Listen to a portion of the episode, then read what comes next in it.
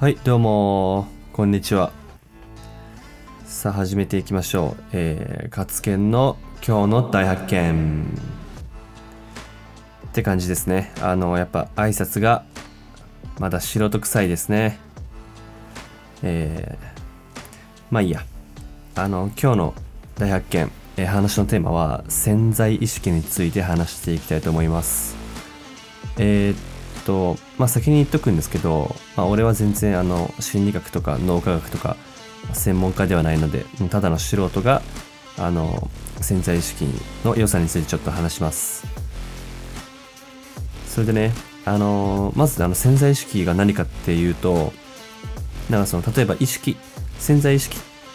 と潜在意識ってなって潜在意識はあの今俺がこう何話そうかなって頭で考えてるのが潜在意識。で潜在意識はあの例えば無意識だよね無意識あの呼吸したり心臓を動かしたり何気なくなんか自転車とか自動車とか運転できるけどもうそれもかん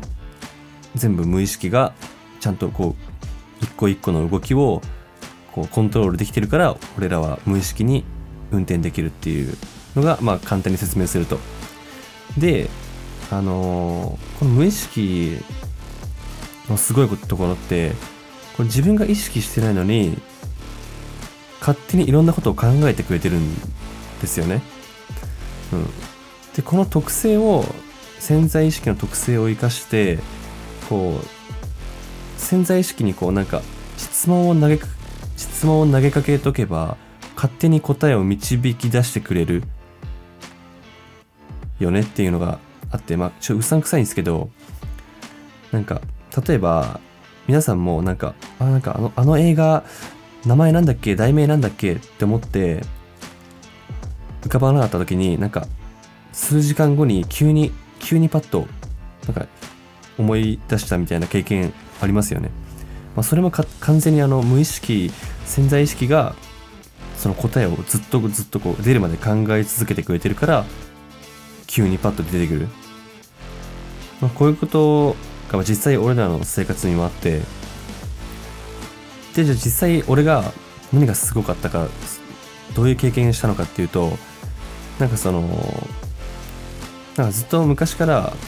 なんかこうクリエイティブなことをしたくて例えば音楽作ったり動画とか作ったり、まあ、こうやって配信するのもそうだけどずっとしたいなと思ってたけど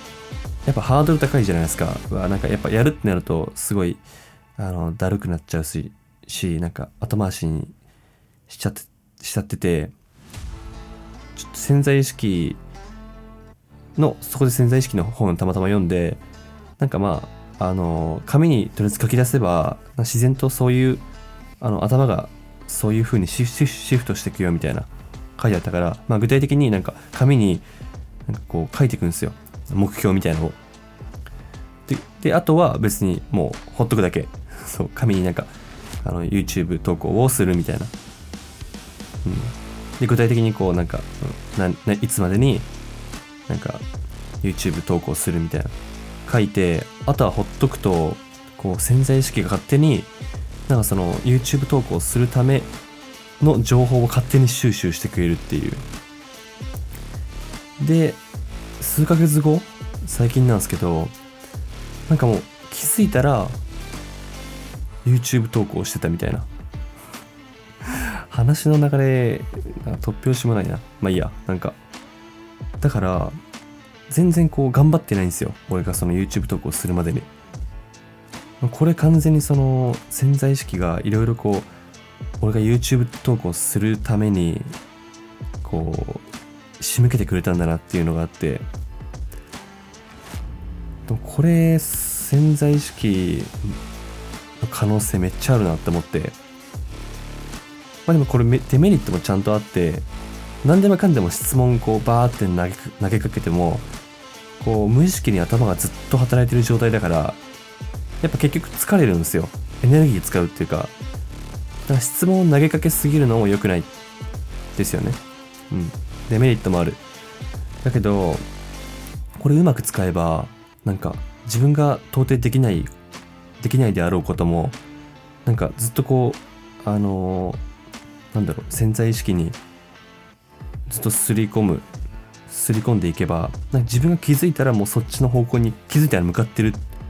ていう状況が作れるんですよ、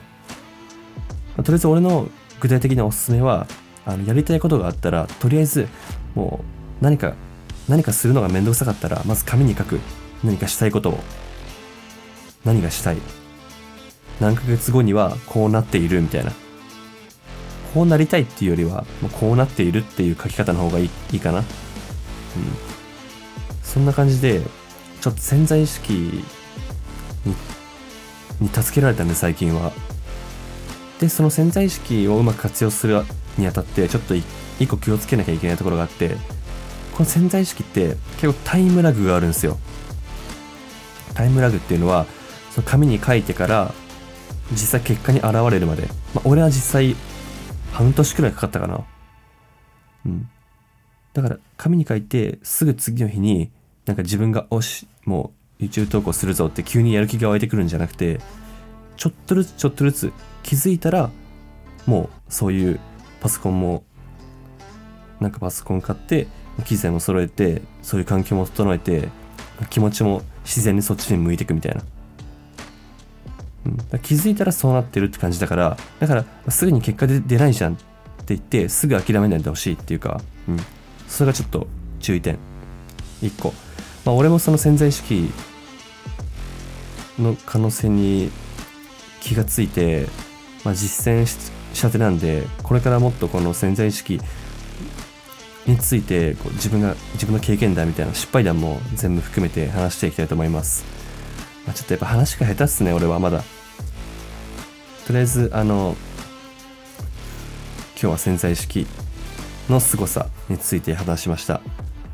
そんな感じで今日は終わります。ありがとうございました。